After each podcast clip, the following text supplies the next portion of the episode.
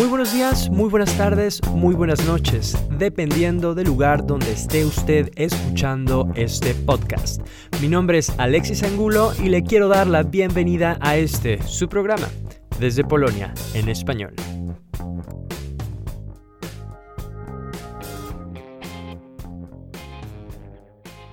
Hola, buenos días, buenas noches, buenas tardes, dependiendo de dónde nos estén escuchando. Eh, yo me llamo Artur Juszczyk eh, y estoy aquí con Jennifer Skarnik, quien es productora y directora de cine y de cortometrajes. Hola, cześć. Cześć. Dzień dobry, dobry wieczór, dobranoc, dependiendo de dónde esté. Así es.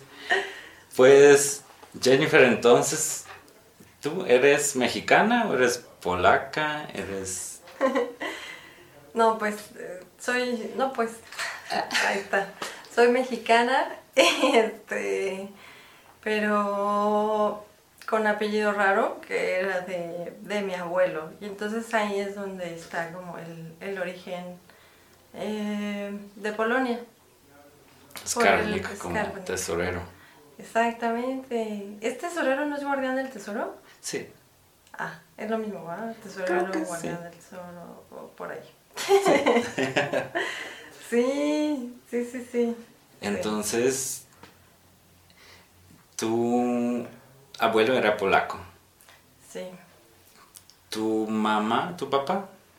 Eh, mi papá nació en Torreón, que fue en la ciudad, Torreón, Coahuila, que fue en la ciudad donde había un familiar de mi abuelo que fue al que contactó después de la Segunda Guerra Mundial y con quien vino en busca de rehacer su vida después de, de que todo acabó allá. Entonces, Selman era, digamos que el único familiar que se había venido con mucha antelación acá en México. Bueno, no sé cuánta antelación acá en México. Y este se contactaron y fue que gracias a eso pues mi abuelo llegó, llegó acá. Tu abuelo llegó a México. Sí, sí, acá a Ujú. México. Se enamoró de mi, de mi abuela. no, no de mí, no de mí. De mi abuela. Este, ya, pues, pues ahí, de ahí nació mi papá. Y tu abuela era mexicana, supongo. Mi abuela era mexicana, muy mexicana, muy católica, y este y ya decidió hacer su vida con ella luego, luego. Tu abuelo siendo judío de procedencia polaca. Sí, sí, él era judío. Y digamos que mi papá lo que me platica es que él, él en silencio y como de manera solitaria seguía haciendo como cada, cada festividad. Eh, sí la realizaba él, pero y no, nunca les compartió como mm, nada de la tradición, como que se le quedó mucho para sí mismo a lo mucho que muchas cosas de las que pasaban en Polonia, como que hablaba muy poco de, de- de su pasado y ese pasado tenía que ver con ser judío. Entonces, la misma religión no fue algo que les enseñara a mi papá y a sus hermanos y se criaron bajo la religión católica de, de mi abuelo, incluso mi, este, de mi abuela, e incluso mi abuelo pues se casó por la iglesia con, con mi abuela y Ujú. todo. ¿Y tu papá hablaba polaco? Nada, Nada. nada, no. Solo sabía decir sal. que ya no me acuerdo cómo se dice. Sale en el sentido de... Sal en polaco, no, ah, exacto. sal. Sul. Ah, muy bueno. Sul. Sí, sí, sí. Sí, pero no, ni siquiera el polaco fue algo que les haya enseñado mi abuelo a, a mi papá o a sus hermanos, porque fueron seis hermanos, los seis hijos los que tuvo mi abuelo.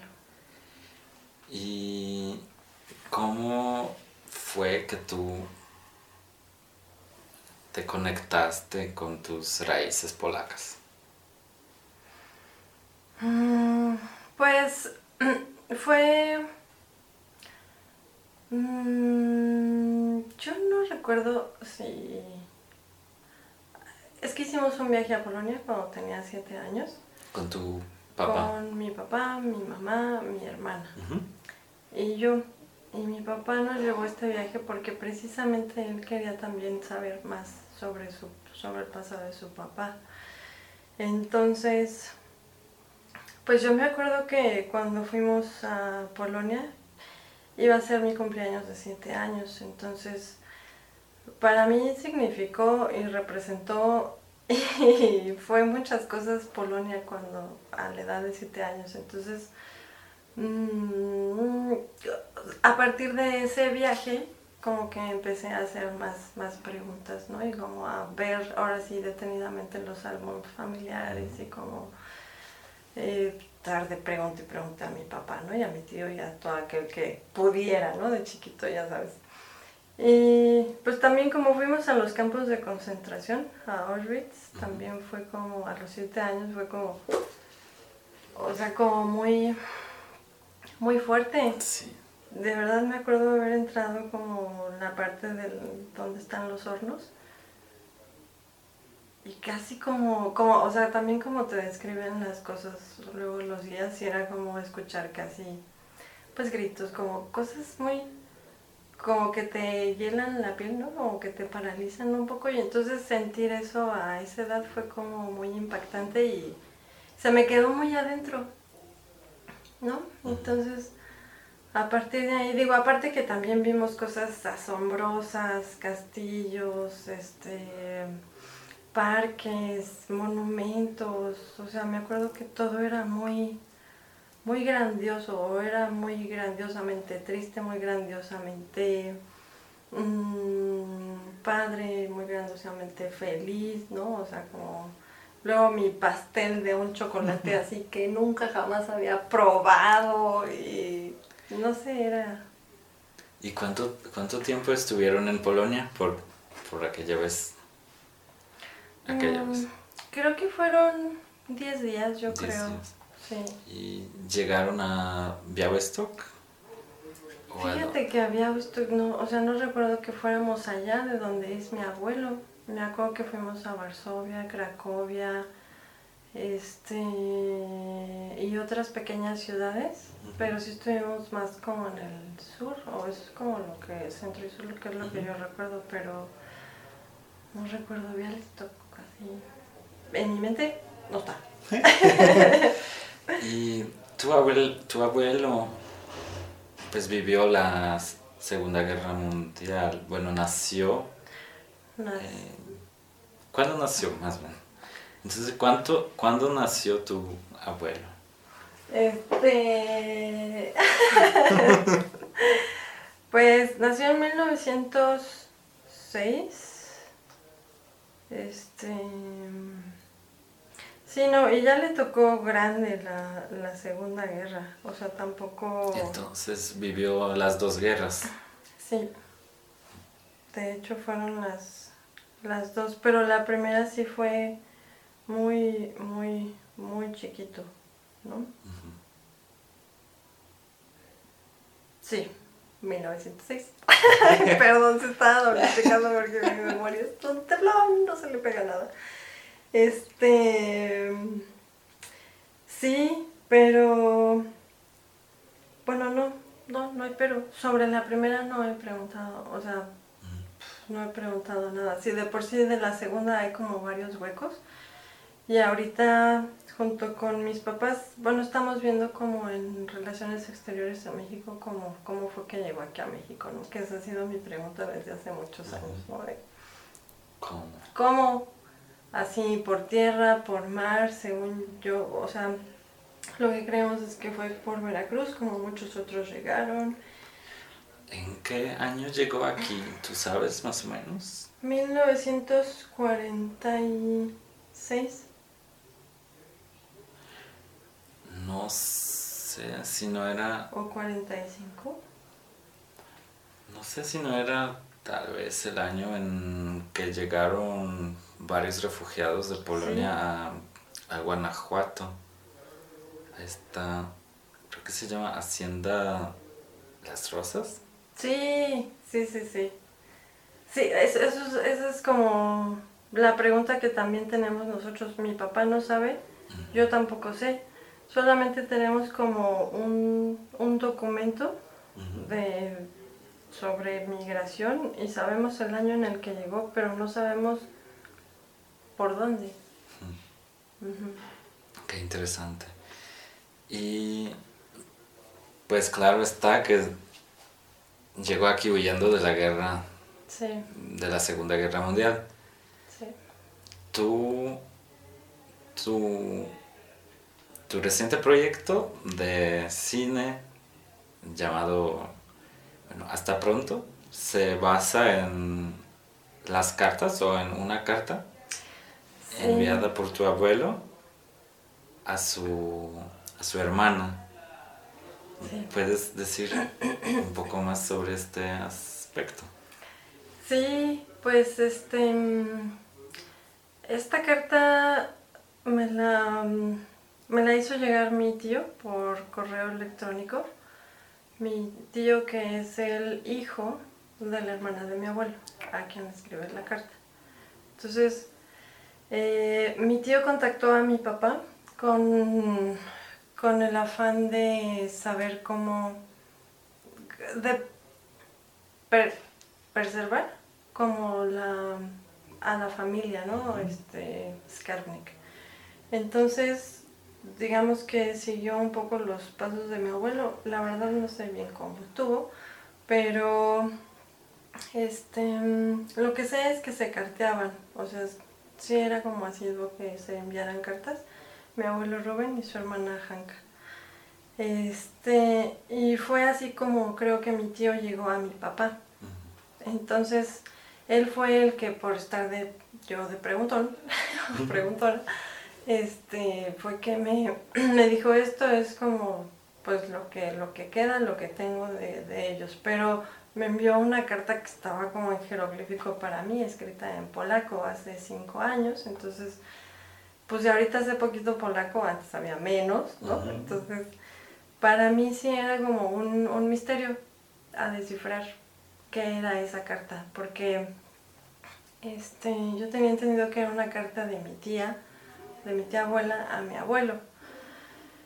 Y pues después conocí a una documentalista polaca, Ela Tranowska, que tiene su compañía Ela Films, que fue muy curioso, fue súper curioso porque así estaba, yo rentaba walkie-talkies para una producción y me dijo el señor al que se los renté, me dijo, oye, ¿conoces a Ella? Y le digo, no, ¿por qué? me dice, es que tiene un apellido raro como el tuyo.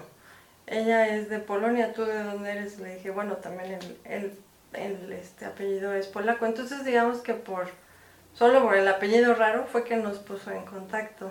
Y este, ella estaba haciendo, terminando me parece un documental en México, porque igual ella fue a México, se enamoró, en fin, ¿no?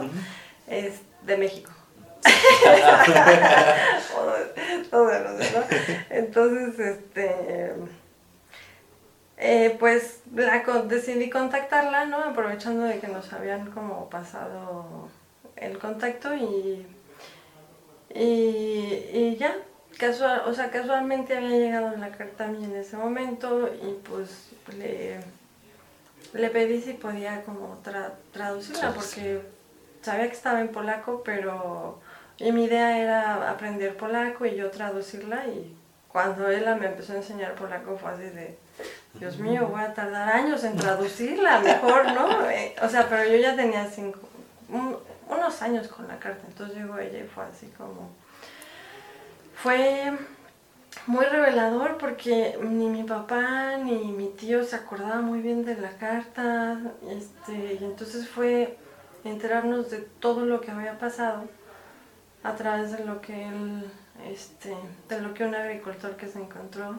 le había contado de, de toda su familia, ¿no? Y como cada uno este, pereció durante la Segunda Guerra Mundial en el Holocausto. Entonces, o sea que ninguno se salvó más que Selman, el que estaba aquí en México, y su hermana, porque su papá trabajaba con un teatro y gracias a haber tenido una gira en Rusia, este, mi tía abuela se fue allá con, con la compañía de teatro a vender boletos. Y justo antes de que estallara la guerra, pues ella se quedó, digamos que atrapada. En allá. Rusia, en la Unión Soviética. Sí. Oh, wow. Y de eso yo no me enteré hasta que mi tío fue, hasta que me reencontré con mi tío el año pasado en el festival Animarket En Polonia. en Polonia. Oh, wow. Ajá. Y me quedé así en choque, así de ¿qué? O sea, fue un viaje como de redescubrir muchísimas cosas. Sobre tu familia, tus antepasados. Sí, Wow. sí, sí, sí. Pues fíjate, en mi familia también tenemos unas cartas enviadas por mi bisabuelo. ¿Bisabuelo? El. Puede ser. El, El, ah, el papá el de tu papá abuelo. mi abuelo, sí. Pero mi bisabuelo, desde Auschwitz, que llegaron a, a mi bisabuela. Pero como que están en alemán, nadie de mi familia habla alemán. No sabemos todavía No. qué dicen. Las tenemos bien preservadas las cartas, pero no sé, como que nos nos daría un poco de incomodidad darlas a traducirla a traducirlas a alguien más. No sé son supongo historias muy tristes y, Y muy personal. y muy personales Pero qué impacto, ¿no? Yo creo que sí debería, o sea, no es que debiera, ¿no? Pero creo que, creo que esa es como de las cosas más, híjole, como que tienen más, no sé si valor o cómo llamarlo, pero a mí se me hace que cuando hay algo escrito es porque quiere ser leído, porque quiere ser escuchado, porque quiere ser, ¿sabes? Porque quiere que el mundo lo, lo conozca, lo sepa, lo sepa. lo que yo no entiendo es por qué las escribió en alemán o tal vez fueron traducidas por alguien ahí de de los nazis. Supongo, supongo para censurar algunas cosas los nazis tenían que checar las cartas antes de mandarlas. Yo No creo sé. que sí. Lo que yo sé es que sí tenía, tenían todo muy censurado. sí. Mm, y que también estaba este idioma entre ruso, alemán y polaco, que ahorita no recuerdo el nombre, pero espero que se me venga a la cabeza, que era precisamente un, un idioma que usaban yiddish. ¿Sí era yiddish o eso es? De los judíos. Ajá, Ajá, sí. pero era como una combinación justamente para que ni los alemanes, o sea, los alemanes no pudieran entender muy bien qué era lo que estaba escrito, Tal porque vez. era una sublengua mm, que solo los judíos conocían. O eso fue lo que dijo mi tío. Espero haberle entendido a mi tío. No lo sé, tal vez. Ay, Dios, ay, Dios mío, espero no, no regarla con esto mucho. Pero. Pero no, no, hombre, tienen un tesoro que yo creo que deberían desenterrar, así, literal. Yo llevé seis años tratando de aprender el alemán, pero no me salió. No, no le hagas como yo, o sea, de verdad, así, porque. Es que mientras tanto me enamoré del español y ya. y ya. Era elegir entre uno y el otro, el español ganó. Claro. Ay, qué padre, pero. Pero sí, sí, seguro. Un día tendríamos que traducir estas cartas. Ay, sí. Mi, bueno, yo conozco a una alemana que es muy cercana a la familia y pues, digo, no sé. ahí está, lo dejo, lo dejo en la mesa. Sí. Sé que tendría que ser alguien como muy, muy de confianza de ustedes porque al igual que nosotros, de verdad fue una, una sorpresa.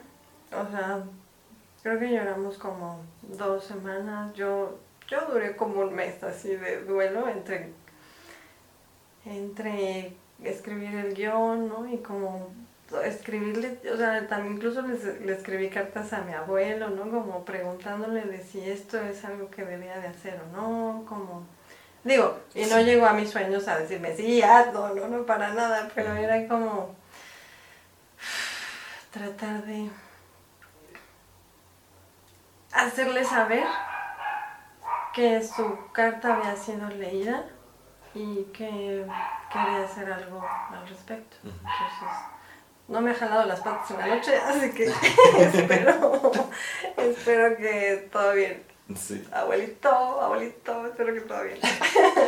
Y regresando a tu historia con Polonia, entonces primero fuiste allá cuando tenías 7 años, luego regresaste a hacer tus estudios. Pues fuimos en un viaje familiar, nada más de 10 días, y regresamos y a la vida normal. ¿no? Entonces, mm, pero, o sea, desde así que te ponen a escribir en la escuela de qué quieres hacer de grande, siempre ponía una cabaña, que me quiero ir a Polonia a vivir a una cabaña con, no sé, con mis animales, ¿no? Con los animalitos. Y ya como que desde siempre, o sea, desde los siete años, desde siempre era pensar en Polonia, Polonia, Polonia, y quería regresar, pero, o sea, de, de muy fuerte. Y hasta ahora con la carta y lo del festival, la verdad es que creo que el festival Animarket, Animarket, Stop Motion. Forum, fue la oportunidad que estaba ansiando, queriendo, esperando así para volver a, a Polonia. Entonces desde aquel viaje hasta el año pasado no has regresado a Polonia. No. Porque Alexis me escribió que estudiaste en Łódź. No, no, que ojalá, ojalá. Checa tus datos, Alex. ¿Qué pasó, Alexis? ¿De dónde sacaste la info, eh? ¿Qué onda? ¿Qué onda? ¿Te actualizo? No, no me fui. No me fui allá. Pero el, el festival es en Uch. Y este. mm, El festival está a cargo de. ¿Sí? ¿O no? Ah, tal vez, tal vez. mm. Ah, ok. Tal vez por eso se confundió.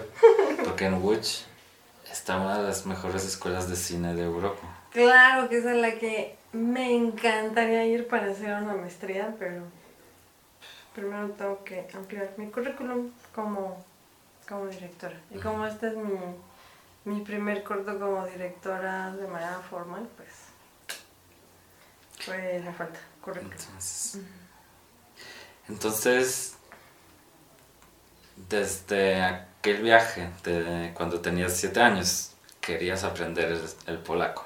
Sí. ¿Y cómo te va ahora con el polaco? Terrible, terrible. Mira, ni No siquiera te creo. decir terrible en polaco. ¿Ves? Okropne.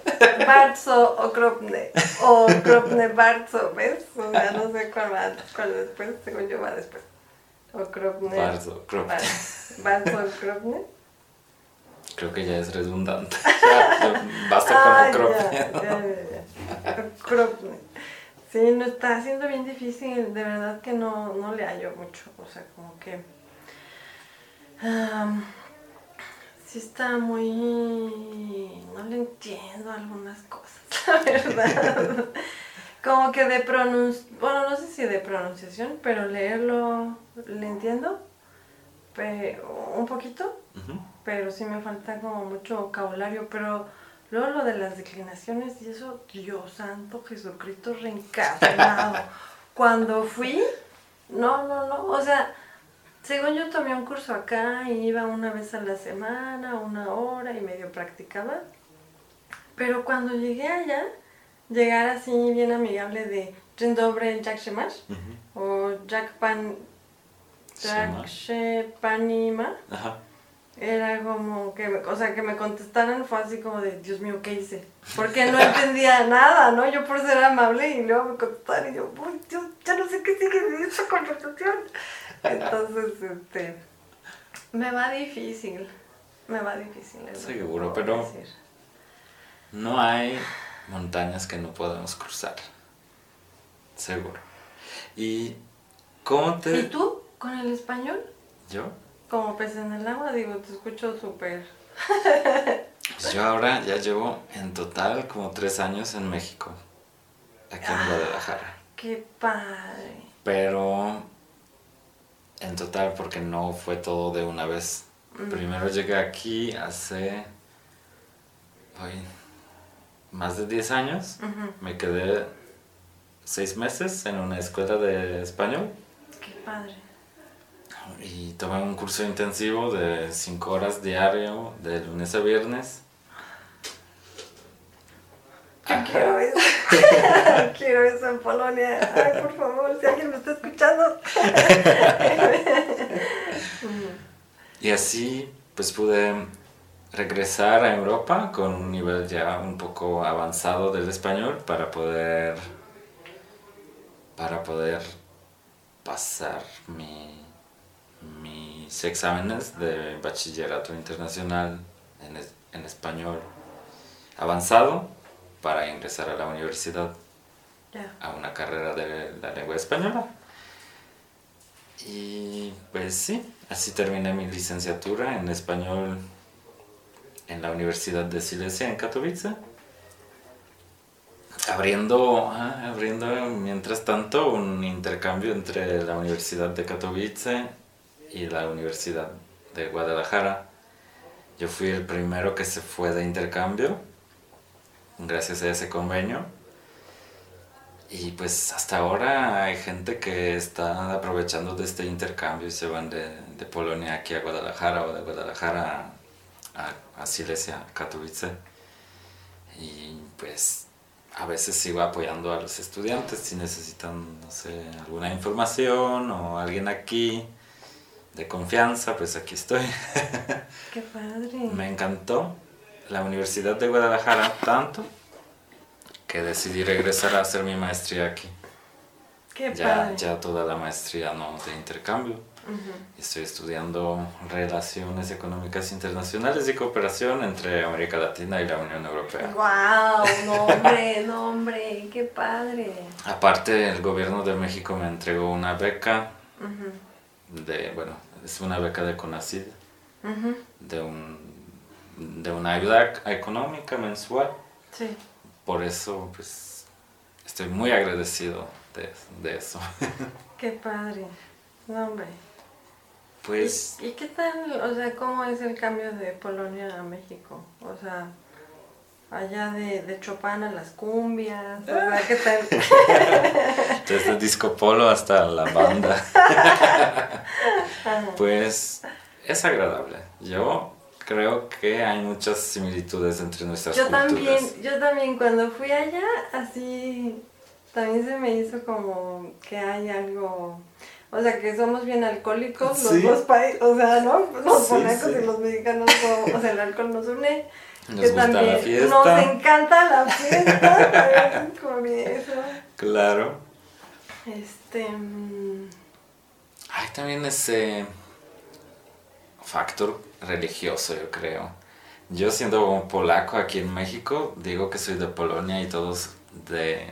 Bueno, lo único, lo primero que piensan, "Ah, Juan Pablo II. claro. Sí. Sí, claro.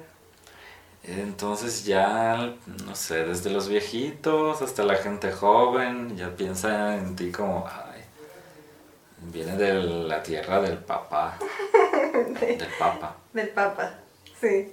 Sí, porque del papá es como... De las papas Soy también. hijo del papá o, o soy hijo de las papas. Ay, espero que lo corte. Alexis, ahí me echas un mocho. Sí. ¿Y tú te sientes 100% mexicana o un poco polaca? yo me siento un poco perdida. me siento... Fíjate que me pasó algo, no sé si bien padre o bien bonito o, o qué, pero justo estaba en Cracovia, el último día de Polonia, al lado del río Vistula, es el que está ahí. Sí. Estaba como al pie de un castillo, no me acuerdo cuál es la. ¿Babel? Yo creo que sí. Sí. Sí, este. Viendo el río, viendo el atardecer, la verdad es que sentí pertenecer a ese lugar de manera que nunca me había sentido como mm, en otro lugar. O sea, como sentir plenitud. Que sí me ha pasado aquí en México, pero allá fue como muy diferente. Sí sentí que, como era también el último día que estaba en Polonia, sentí que iba, o sea, que Polonia se iba a quedar con una parte de mí y yo me llevaba como otra parte de Polonia conmigo, ¿no? Pero que ahí, justo ahí, viendo el río del atardecer, se quedó una parte de, mí en Polonia. Así como a los siete años, ¿no? Cuando fui a Auschwitz o como todo, que mi, mi yo se, se quedó ahí como distribuido, pero lo sentí así como, ay, no sé, fue algo bien, bien padre. Y sí siento como, como, como esa división, ¿no? Entre aquí siempre querer estar allá, y ya que fui allá era como, ay, las enchiladas de México, y como pensar en algo, o sea, no pensar en algunas cosas de acá, pero es como esa cosa. Yo la verdad no extraño tanto la comida polaca. ¿No? No. Me encanta la comida mexicana. A veces mis amigos dicen, ay, tú cocinas como una abuela mexicana. ¿En serio? Tienes el sazón. Porque me enseñaron las abuelas. Qué padre. Son las mejores para enseñar a cocinar. Sí. Tienen algo, ¿no? en la sangre, en, en la manera... Es que también la vida que llevaban antes hacían que las cosas se prepararan diferente de una manera y un método con un tiempo ¿no? Sí, toma mucho tiempo, mucho tiempo. Por eso yo creo que nunca, nunca aprendí a cocinar como los platillos polacos de mi abuela, porque estaba ella en la cocina desde la mañana hasta la tarde preparando los platillos. Los pierogi. Ajá, o, o las comidas típicas de Silesia, con los rollos de carne, con Ay, con. No sé cómo se dice, dumplings. Ah, sí. Sí, sí. Aquí, aquí los conocemos como dumplings también. Ah, bueno, con como rollos de carne con dumplings. Mm. Esa col roja, morada. Sí, la col agria. Sí. Ay, riquísimo. Lo hice solo una vez, lo preparé hace dos años en la Navidad aquí para la familia mexicana que me invitó a quedarme con ellos. Pero me tomo todo el día, todo el día y la verdad eso no es nada que se come en la Navidad en Polonia, porque en la Navidad en Polonia no se come carne y este platillo tiene mucho mucha carne. Pero yo pensé, no, el pescado no me gusta tanto, así que para preparar algo muy muy rico de mi región, preparé eso y les encantó. Seguramente. Pero ya no lo vuelvo a preparar. sí, fue muy... Muy, muy, muy exigente y me tomó mucho tiempo. ya. Pues aquí también, o sea, luego los moles o los chiles en nogada, digo, yo no los sé hacer, pero este, las lentejas, Dios mío, las lentejas toman un buen de tiempo. o, ¿Sí has probado las lentejas? Sí. Ah, bueno. Sí. Mm. también hay este, sopa de tortilla, sopa mm, azteca. Sí. Me queda, dicen que me queda muy rica, pero también toma muchísimo tiempo. sí. Pero lo bueno es que todos los ingredientes puedo encontrar en el tianguis y me sale muy muy barato. Mientras que preparar un platillo polaco aquí, pues tienes que ir a unas tiendas de especialidades y gastar mucho dinero. Sí. ¿Por qué? O sea, ¿qué, qué es lo caro? La páprica, Por ejemplo, este la ternera, la carne. carne, una buena carne es difícil de encontrar. Este, los, ¿cómo se dicen? Los pepinillos, Ah, claro, no, hombre, sí. sí todas sí, las sí. cosas, ¿cómo se dice? No fermentadas. Este, en conserva. Ajá, todas las conservas. Eso sí es difícil de encontrar. Y allá abundan Ajá, como si fuera algo así, ¿no? claro. Más fácil de encontrar. Sí. Sí, es cierto. Hay muchas, muchos dulces en Polonia o los pasteles se basan en amapola. Ay, no, ¿Y no, aquí? no. Probé el pan de la amapola. Qué cosa. La, la, la lindísima. Bueno, es la Shranovska ahí en el festival, el primer día cuando llegó. Nunca lo voy a olvidar porque llegó con unos panecillos. Me dice, te traje el panecillo original de aquí, tradicional. Y yo, ah, ok. No, hombre, cuando lo probé fue de, wow. Es un sabor muy particular, o sea, no es como ninguna mora, ninguna ningún fruto Nada. rojo, ningún fruto azul, ningún fruto... No, es algo... Mientras que yo aquí buscando amapola, No, pues sí, casi sí. llaman la Sí, policía. seguramente. Sí, no, no, no, no, no, de haberle encontrado, ya es para que te fumaras opio o yo qué sé. Pues yo estoy miembro del grupo ah, que te conté, de los polacos en México. Y de vez en cuando ah, hay un post que alguien dice, ay, encontré amapola en tal supermercado. Normalmente en la Ciudad de México. Sí, sí, Pero no, por sí. medio kilo cobran como casi 400 pesos. Así que no, no, no. 400 pesos son como. 80 zloty. Ajá, Mm, 80 es botes. muchísimo. Una ida en tren de Varsovia Ajá, Białystok. Sí. O pfu, a algo así. 15 euros. O 20. Wow. Ay, ¿a No, poco? Sí. Está muy barato, ¿verdad? De Varsovia a Białystok. sí. No, pero 120, yo no, yo no pagué mucho por los trenes. Mm. No, depende. Había visto que yo creo que no van los trenes Ah, buenos. trenes ya sé, rápidos. llegué, llegué a la estación de Białystok y era como de, ¿what? Tenía todavía la estación como de esos numeritos que cambian y que se escuchan chiqui, chiqui. Y era así de, wow, retrocedí en el tiempo, Ajá. bien, bien, esto era- aquí, aquí me sentí así como muy bien de, de- de haber encontrado un lugar, o sea, como que todavía tenía como muchas cosas muy, no conservadoras, pero como que sí se había quedado atrapado en el tiempo, sentí pues, Ujú. en algunas cosas, ¿no? Pues, mira, tengo un amigo mexicano que vive en Białystok. Apenas se fue el año pasado a hacer su doctorado ahí. Qué padre, ¿de qué? Doctorado, ah, creo que de biolo- biología o algo de econo- ecología. Ajá. No estoy seguro, pero le encanta. Le encanta.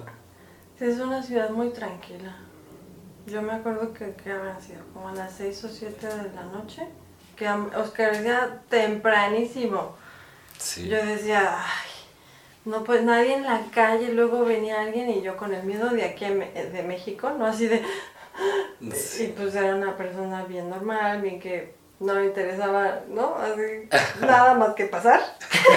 y yo así ya de, me va a hacer algo, no sé qué, mejor me, mejor me espero, mejor me espero, mejor que me rebase. O sea, por venir con la, de la paranoia Ujú. de, con México, ¿no? Ay. Pero no, allá todo... Pues yo la verdad en México me siento muy, muy seguro. Qué padre, qué Viví, bueno. viví siete años en Inglaterra y ahí me sentía a veces mucho más inseguro que aquí en México. Ay, bueno, ya alguien que nos gane. ¿Por Y qué? En especial algunas áreas de Londres, que no, por ejemplo, donde vivía yo, en el sur, pues no, no fue muy agradable. Ah, ya. ¿Y siete años viviste en Inglaterra? Sí. Sí, cinco Por- años en Cambridge y un, dos años en Londres. ¿Por la licenciatura? ¿Por Mm. trabajo? Primero me fui allá a, a la prepa Mm, porque ofrecían ese curso del bachillerato internacional gratis. Que en Polonia tenías que ir a una escuela privada para eso y allá incluido, o sea, en el currículum de la escuela pública. Ah, qué bien. Sí, por eso me fui. Ya. Y ¿Siete años? cinco, cinco años en Cambridge, eran dos años de prepa y luego, luego pues, me quedé a trabajar, eh, busqué una universidad, casi, pero ajá, cambió la ley, o sea, cambió el gobierno y subieron los, las, las colegiaturas de las universidades tres veces y lo que pensé gastar en toda la carrera tendría que gastar en un año de la carrera y como que no era ni carrera en derecho ni en medicina. Pensé, no, mejor me voy de regreso a Polonia, donde las universidades son gratuitas. Ya. Qué padre. Sí. ¿Todas? No. Las públicas, sí. Las públicas son gratuitas y de todos niveles. Hasta el, no sé, doctorado. todo. Existe un programa de becas entre Polonia y México. Yo creo que el gobierno de Polonia le otorga al año seis o siete becas a los mexicanos y al revés. El gobierno de México otorga seis o siete becas a los polacos que quieren cursar una carrera en el país. Pero tiene que ser algo conectado con la cultura o la historia o lengua, no sé qué exactamente, de, del país. Ah, ya. Ya, ya, Así que. Ay, voy a investigar. sí, sí, sí. Uy, adiós. adiós, me voy a investigar. Sí, luego te mando un, un link. Ay, qué padre. Sí, por favor, gracias. Sí, sí, sí. Y entonces has escuchado sobre la, la escuela de cinematografía de Łódź. Sí. ¿De dónde? Así de...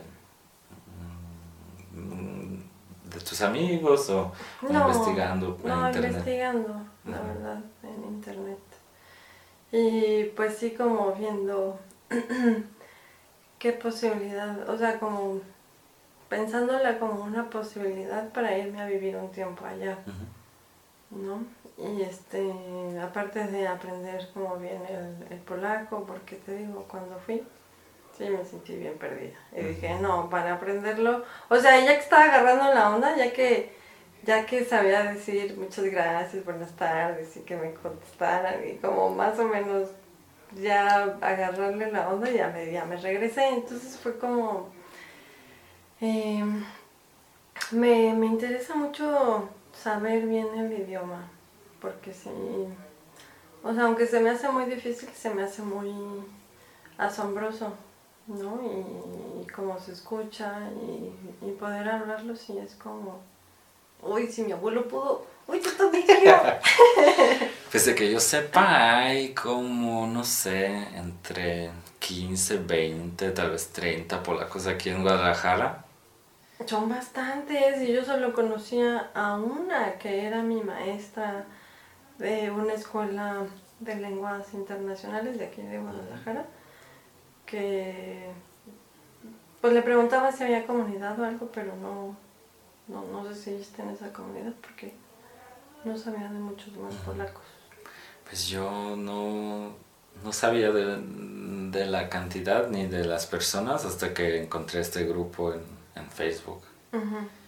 Que sí, te recomiendo que lo busques. O luego te agrego. Más bien agrega, Sí. porque ya lo busqué y dice grupo cerrado. Entonces, ni siquiera puedo escribirles un mensaje. Ni siquiera puedes mandar una solicitud. No, Qué raro. porque no, no los puedo encontrar, pero igual al ratito Hmm. nos ponemos a... Entonces, Sí. Entonces, como que ya dijiste que te gustaría ir un ratito a vivir a Polonia. Ay, un ratito, unos tres añitos. Tres añitos, perfecto. ¿Y piensas que hasta ahora has proyectado este pensamiento relacionado a tu identidad en tu trabajo cinematográfico? Mm. Híjole, yo creo que, bueno, pues espero, creo, ojalá que sí. Porque justo hasta pronto es sobre la esperanza de volverse a ver y a reencontrarse. Entonces, híjole, ya que lo preguntas, creo que podría ser una especie de espejo de búsqueda y volver a reencontrarme con, con Polonia, ¿no? Y, y que esta parte, esta carta de mi abuelo, mi abuelo y como toda su historia es como lo que me acerca más a, a este contexto, ¿no? A su contexto, que si bien no es mío, pues siempre, de alguna manera, no sé si en gran o menor medida, pero como que lo estuve buscando. Y... Contesté, ay, Sí. una pregunta. ¿Y qué es lo que te interesa? Supongo que has visto algunas películas polacas. ¿Qué, qué diferencias notas, no sé, entre, por ejemplo, el cine Mm. de aquí y de ahí? Híjole, no hombre, es que allá, uy, sí siento que es como muy, muy visceral. O sea, Kieslowski, no sé si... Kieslowski. Espero no equivocarme, Ujú. pero no, tiene como esta cosa como muy repentina, muy, a veces como muy violenta, a veces no tanto, pero muy, muy directa. Y te digo, como que siento que muy, muy de la panza y de la emoción, ¿no? Más allá de...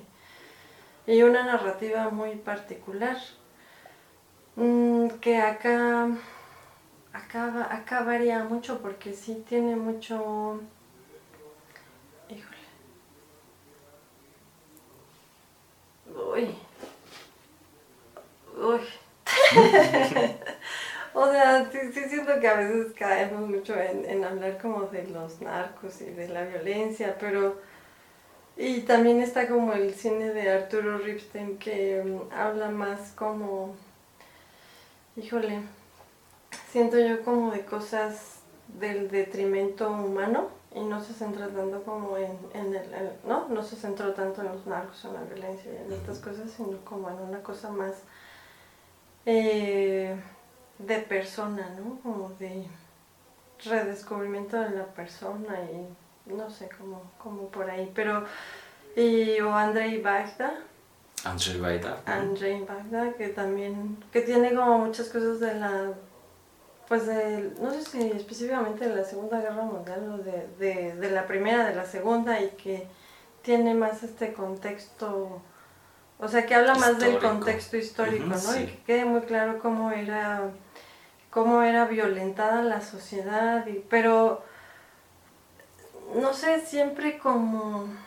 Ay, es que no sabría muy bien cómo describir su, su cine, pero sí me, o sea, sí sé que me, que me impacta mucho porque a pesar de que es ficción lo hace muy documental, ¿no? O sea, como este, esta película que, que me recomendó Kasia Gromarka de, del, festival de, de Andrzej Wajda que es sobre las fábricas que había en Uch.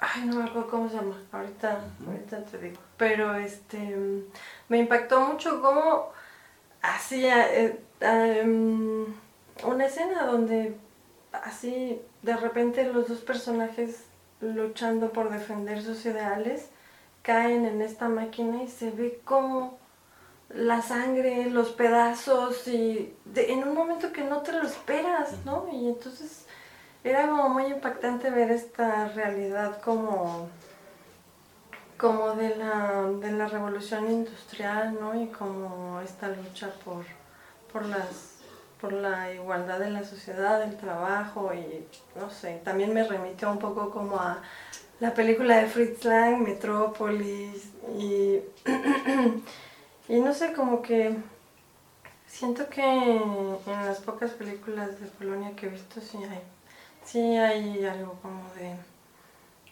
de mucho del contexto histórico, como que lo recalcan más que en otros De hecho, por ese mismo factor yo no soy muy fan del cine polaco. Me me, no sé, mm, a veces me entristece demasiado. Yo cuando quiero ver una película, quiero divertirme, quiero, no sé, o pensar, pero no quiero entristecerme demasiado. claro, ¿no? Y allá es cada peli, puff, y... súper te entristece, súper... Sí, no. Sí te pasan cosas. Ajá, aparte muchos directores pues, aprovechan del, del, hecho de que oh, voy a hacer una, no sé, una película histórica o basada en los libros famosos de,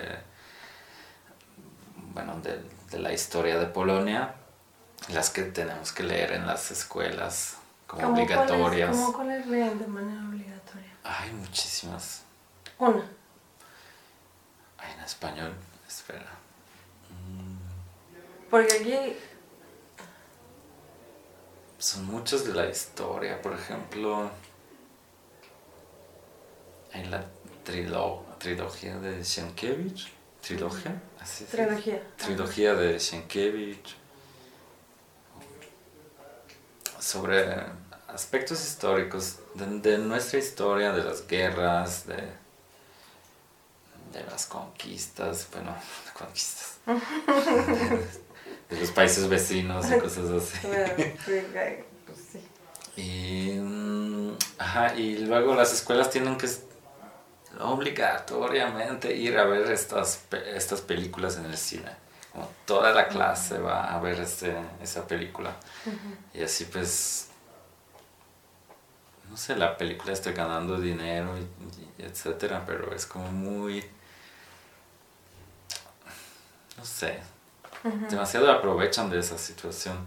Ya. No es algo que de, verdad le interesaría a un director a crear en el cine, sino piensan cuánto dinero va, va a recaudar esa película.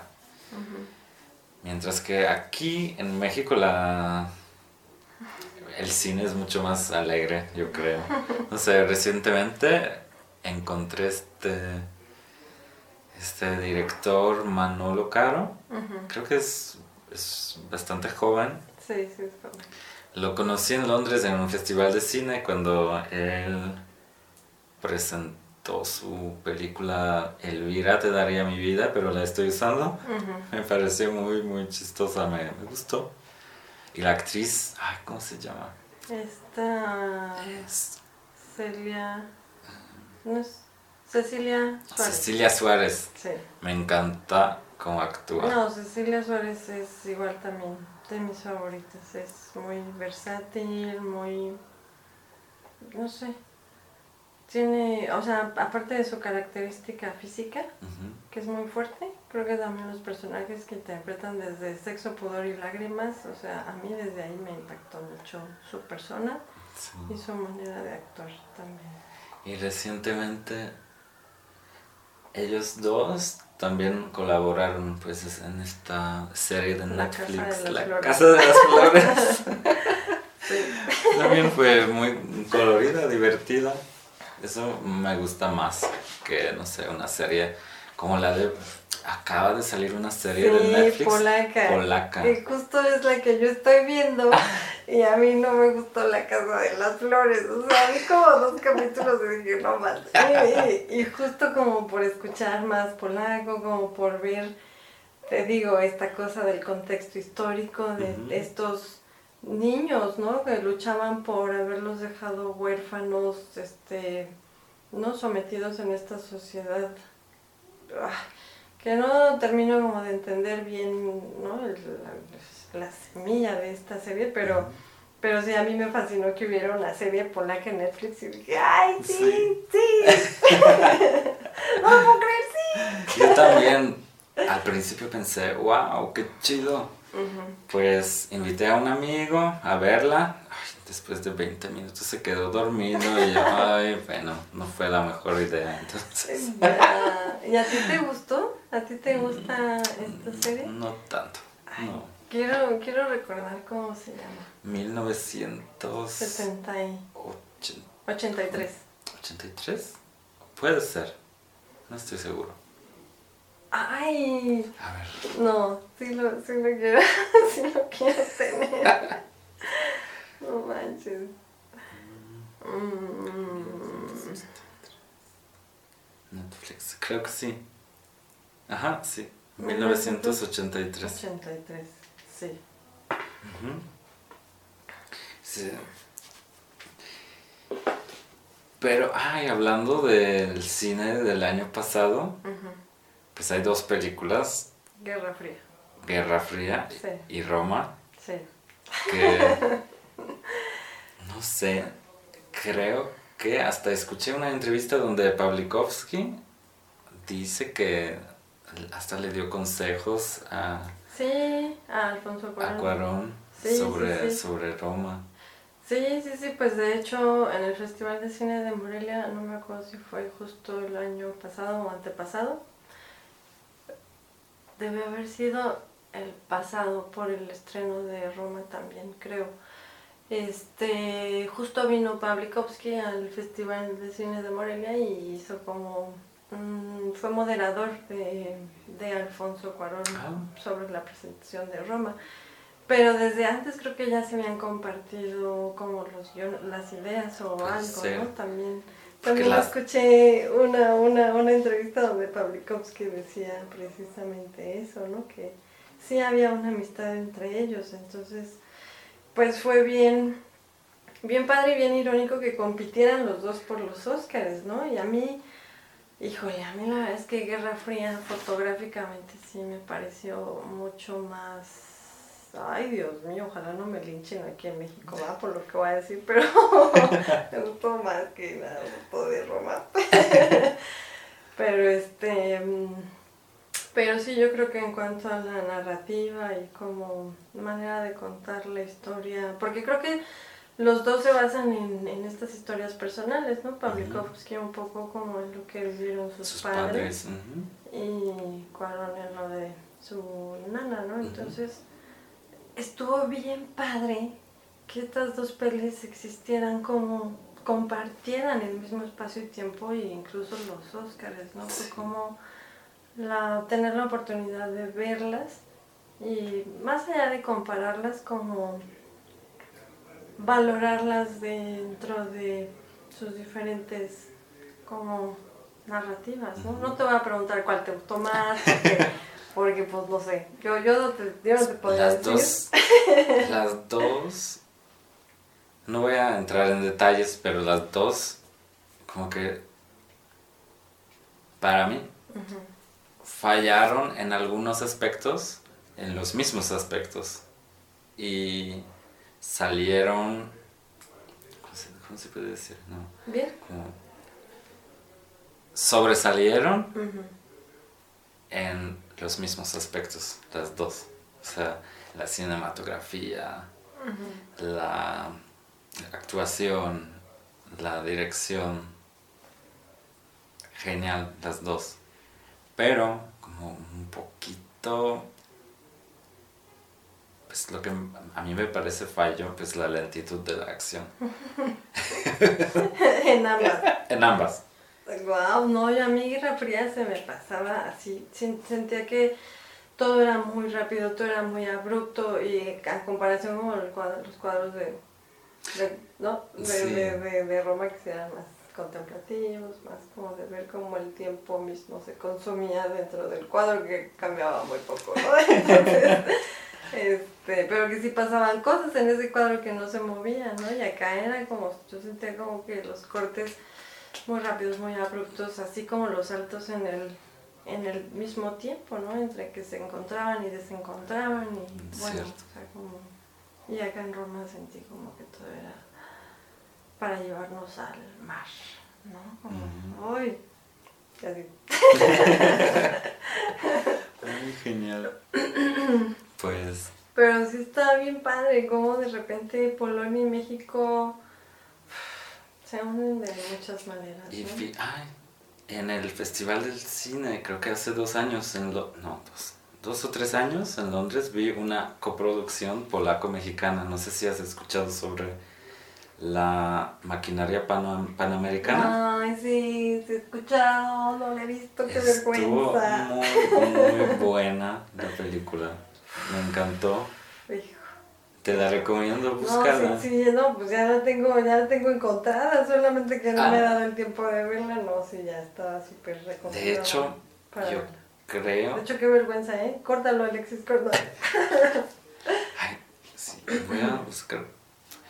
Porque yo, los dos estudiaron en la escuela de Łódź, Ah, no me digas. el mexicano y la polaca. No, Sí, no me digas. sí, sí, sí. Pero voy a buscar para no decir mentiras. Ujú. Pero... Sí, Joaquín del Paso se mudó a Polonia para estudiar en la Escuela Nacional de Cine de Łódź, donde se graduó con una maestría en artes. Y eso fue antes, un poco antes de 2016, y en 2016 pues eh, se estrenó su primer largometraje con coproducción y espero que también con los fondos, algunos fondos de, de. Polonia y de México. Sí. Qué padre, qué padre. Pues, ay, justo es como lo que yo también estoy buscando para el corto, como haber ido allá a Polonia, sí fue como, te digo, lo que estaba esperando a nivel personal y, y con el corto. Y en eso es como lo que ahorita estoy trabajando para mm, buscar una coproducción. Que sí, allá este... mm, ¿Cómo se llama? Espérame, también para no. Mm, mucho menos. La Uch Film Commission. No, que mm, estaba viendo que hay igual convocatorias eh, de coproducción. Y si tienes como un productor allá, porque mucho del papeleo, contratos y todo esto, pues tiene que ser en polaco, ¿no? Entonces, em, pues quería como aplicar esa manera de, de coproducir. Sigo en eso. y, y ahorita estamos, estoy como en la búsqueda de, de esa figura que, que pueda hacer una colaboración con Polonia. Y de hecho también el corto, sí, Entonces, cuéntanos un poco sobre el proyecto que están, que tú y los demás están involucrados. Entonces, como que está con nosotros también Mai, la, pro- no, animadora. la animadora. Como que está con nosotros también Mai, la animadora de, del nuevo proyecto de ustedes. Pues háblenos un poco sobre, sobre este proyecto. Eh, ay, Dios mío, ¿por dónde empezar? Em, bueno, el título surge por... Gracias, gracias, ¿verdad? es que hay una cosa que El título surge por la idea de... mm, O sea, esta firma, ¿no? De, de luego como de... Como firma uno las cartas, ¿no? De hasta pronto. Hasta pronto. Hasta luego, nos vemos pronto. Do zobaczenia wkrótce. Ajá, ajá, justamente. Este, pues yo creo que por esas palabras últimas de mi abuelo en la carta. Y, y este, pues como, como te había comentado, mm, o sea, que mm, después de que mm, escribí el guion, Este, lo metimos al Short Shorts, gracias también a, a que Celia Barona me... mm, Una, una amiga y colaboradora pues se me hizo como hincapié en, en meterlo, ¿no? Short Shorts es un festival de, cortometrajes aquí en... especial, sí, o sea, enfocado a darle salida a los cortometrajes. Entonces, también, híjole, tiene este concurso de guion que me parece crucial, así como el GIF, el Festival de Guanajuato también lo tiene, que yo creo que deberían de hacerse más concursos de, de guion para corto y para largo, porque creo que sí hay historias muy, muy buenas que la mayoría de los cortos, pues sí, como que creo que tienen más difícil la salida, ¿no? Como, incluso, pues eso, ¿no? A nivel, a nivel guion, sí hay muy pocos, según yo, o sea, aquí en México, estos lugares como donde puedan concursar, primer, prim- principal, o, o- o primerizamente, como desde el guion, ¿no? Porque sí, muchos meten como ya el, el corto final o así, pero creo que también está padre como explorar esta parte de, de darle otro valor a la historia, ¿no? Y otra salida previa al corto. Tú escribiste el guion. Sí. Eh, Solamente tú.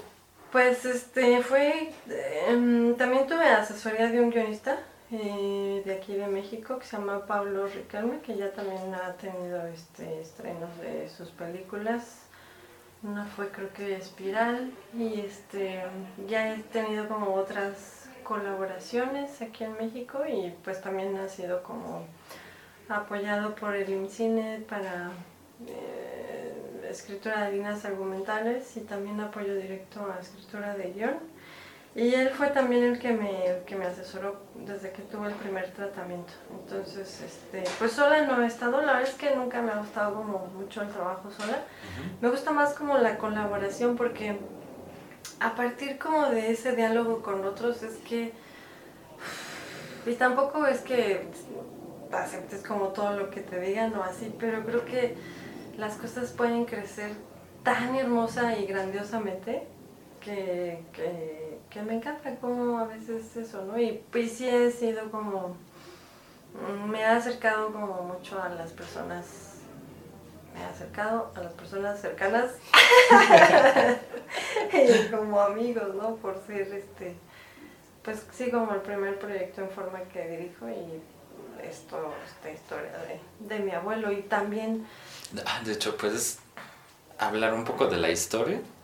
¿La película empieza ya cuando tu abuelo está en México o todavía está en Polonia? mm, pues la historia justo empieza cuando mi abuelo escribe la carta.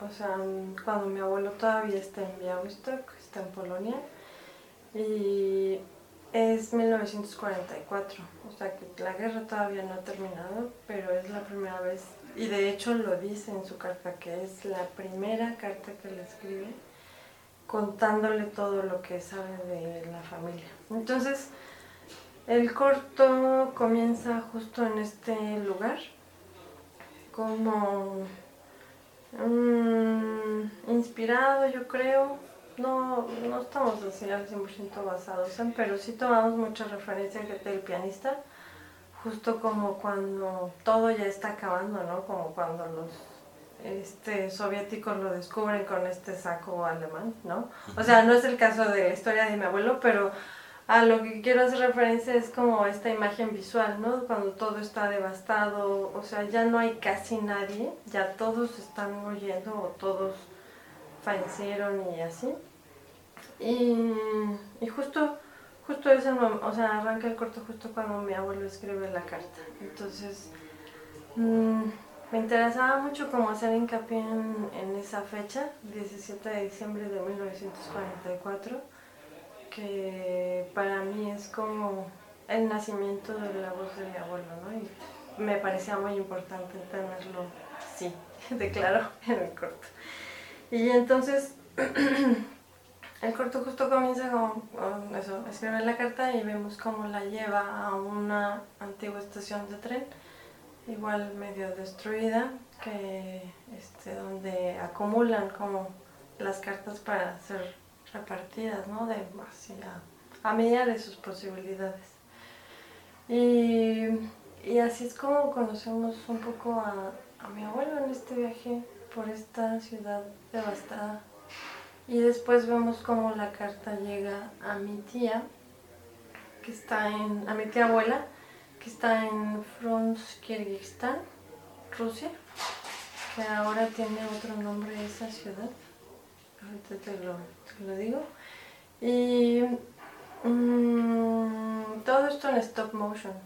Para mí también era muy importante como que mm, el corto, como decía Mike, ¿no? estuviera dividido en, en que las partes donde aparecieran ellos, mi abuelo y mi tía abuela, fueran en stop motion, como por ah, esta idea romántica, ¿no? De que las cosas existan físicamente y puedan cobrar vida, aunque sea por, por unos momentos otra vez. Entonces era un poco por ahí, tanto la técnica como este, esa parte de sus historias. Entonces, pues pues llega la carta a mi tía abuela y cuando la abre justo escuchamos narrar en polaco eh, la historia de su familia. Y entonces la carta se empieza como, o sea, las palabras se empiezan a transformar en las imágenes que mi, mi tía abuela imagina y entonces estas imágenes son como un carboncillo. Y entonces en este como plano secuencia, es que se cuenta un poco como esa historia familiar. Y aparte de Mai presente aquí, ¿quién más está involucrado en ese proyecto? Ay, híjole, pues un montón de personas, pero los principales eh, está eh, el diseñador de arte, que es este Mario Ruiz, que actualmente tiene aquí en Guadalajara un estudio que se llama Ronin. Y él estuvo, está a cargo como de todo el, la propuesta visual, artística mm, de arte del corto y los concepts o lo poco que hay ahorita en, en, redes, en Face, en Instagram y lo que mandamos a las convocatorias son los conceptos que ha hecho él este, y su estudio. También está Gilberto Torres, eh, el, el director de fotografía del corto, este, a quien conocí en la película de Insomnia también, que es mi roomie, un gran colega, un super amigo y bueno, este, eh, que también me, puede que lo invite tantito? Sí, creo que sí. ¿Sí? ¿Le llamó? Claro, sí. Um, bueno, ay, Alexis, a ver si... No. En fin, este, y bueno, quien también está, o sea, estado a cargo de la fotografía de las dos pruebas de animación que hemos hecho en stop motion. Y también está Laurelena Torres Vargas, quien este, diseñó los personajes a mi abuelo y a mi tía abuela. Em, y también está, este, bueno, Ella Chanovska, quien tradujo la carta, también eh, ha estado a cargo de las traducciones eh, de algunas cosas que reconstruimos también a partir de pues el guion que se hizo, que no había una nueva carta, pero Em, mi tía abuela también narra como su parte de la historia de lo que vivió en el corto. Entonces esa parte que no tenemos en físico, solo tenemos como de lo que me contó mi tío. Eh, él también ha colaborado mucho en estas como traducciones ¿no? al polaco, porque para mí es muy importante que la voz en off fuera en el idioma original en el que estuvo escrita la carta de mi abuelo. Y bueno, como animadores está Mayreni Senior en stop motion y también Shimon Wolski, que un animador polaco que conocí en, el festival que hacen en Cuernavaca ya cada año, este Pixelatl. Entonces, en una de las fiestas, como donde todo el mundo termina conociendo a varios, ahí lo conocí, lo volví a ver en el festival de Animarkt y ya lo invité formalmente a... Pues a mí me encanta la idea como de que pudiera venir aquí en México a animar la parte de, de mi abuelo, porque también es que he dividido la, la animación para que May anime a mi tía abuela y porque va a ser como más fluida su animación y a Shimon para que anime la parte de mi abuelo que es más fragmentada, que es un reflejo de lo fragmentado que él también puede estar por dentro, ¿no? Dentro de, pues, de esta ciudad. ¿Y qué hace falta para, para que el proyecto llegue a, a su, Dios flas- a su mío, frase? Dios mío, ¿no? ¿Al cine? ¿O a, Ah, a exhibirse? Sí. A distribuirse. Híjole, falta mucho. No, no quieren colaborar. ¿Quién quiere colaborar? De hecho, aprovechando de que tal vez hay alguien aquí escuchándonos interesado en colaborar, pues ya vemos que, que Jennifer está abierta a cualquier eh, Propuesta. propuesta. Sí. propuesta. Sí, la verdad es que ahorita está, estoy, estamos, seguimos como en una etapa de desarrollo, precisamente buscando mm, empezar la preproducción. Y lo llamo todavía desarrollo porque mm, pienso que esta búsqueda de financiamiento es parte de seguir haciendo crecer un poquito algunas partes de, del mismo corto, como pruebas de animación, este, pues que crezca un poquito más la carpeta de arte y demás, pero tampoco tanto porque no tenemos como el dinero para, para empezar en forma, ¿no? Y poder em, dedicarle más tiempo que nos reditúe un poquito. y bueno, ahorita estoy como buscando este, cosas en especie, eh, mayoritariamente como los materiales para empezar a hacer maquetas, este, estoy viendo también apoyos como de software que vamos a ocupar en Dragonframe y este, eh, cámaras, equipo también de iluminación. Entonces, primero estoy como apuntando por conseguir cosas en especie y ya sumados este, eh, esas colaboraciones, empezar a buscar el recurso económico. Que también cabe recalcar que nuestro primer socio de, este barco eh, es entera postproducción. Eh, la casa de postproducción que se encuentra en los estudios Churubusco en la Ciudad de México, a cargo de Pedro de la Garza y Ulises Jiménez, este, que fueron los primeros así que me dijeron sí. Entonces, em, con esa carta también nos fuimos a, a Polonia y allá en Polonia se nos acercó este, a ver, tú, tú puedes como leerlo mejor que yo. Katarzyna Kochan, Ah, pero este. Ah, Telewizja Polska, Ajá. TVP Pero- Kultura. Ajá, ellos se nos acercaron, em, nos dijeron que no nos podían ahorita ofrecer como dinero, pero que nos podían hacer una carta de interés para los fines que convenieran, ¿no? O sea, si es que sumados ellos podrían también sumarse alguien más. Perfecto. Entonces, pues tenemos hasta ahora a ellos dos en este barco. Y, y bueno, pues todo el equipo que ha estado súper comprometido, la verdad ha hecho crecer esto de manera bien bonita. O sea, ha sido de veras como un, un viaje que digo apenas comienza, pero muy padre, con gente muy talentosa y, y muy cercana también, ¿no? Entonces, este, sí. En eso estamos, en buscar. en especie, digo, hemos estado metiendo a convocatorias, algunas este, caen, algunas no. Algunas caen como Animarkt, eh, Stop Motion Forum, eh, que fue como el viaje que hicimos allá en Polonia para fichar por primera vez el proyecto. Entonces fue también un, pues yo creo que un lugar bien bonito donde poder presentar la historia por primera vez. Ni aquí en México la había presentado, entonces también uh, hubo como mucho apoyo de parte de estas cinco mujeres increíbles que también son el estudio Momakin, que hacen unos puppets increíbles en stop motion.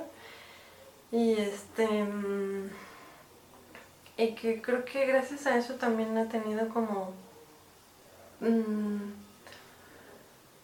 eh, pues otra, otra salida, ¿no? Y que también nos dieron mención especial por el pitch que dimos. Este, y bueno, de los 15 proyectos, pues para eso, para nosotros estuvo muy bien. Digo, haber seleccionados y luego de los 15 que 8, solo hubiera 8, premios y entre esos la mención especial, pues estuvo, fue muy afortunado. Perfecto.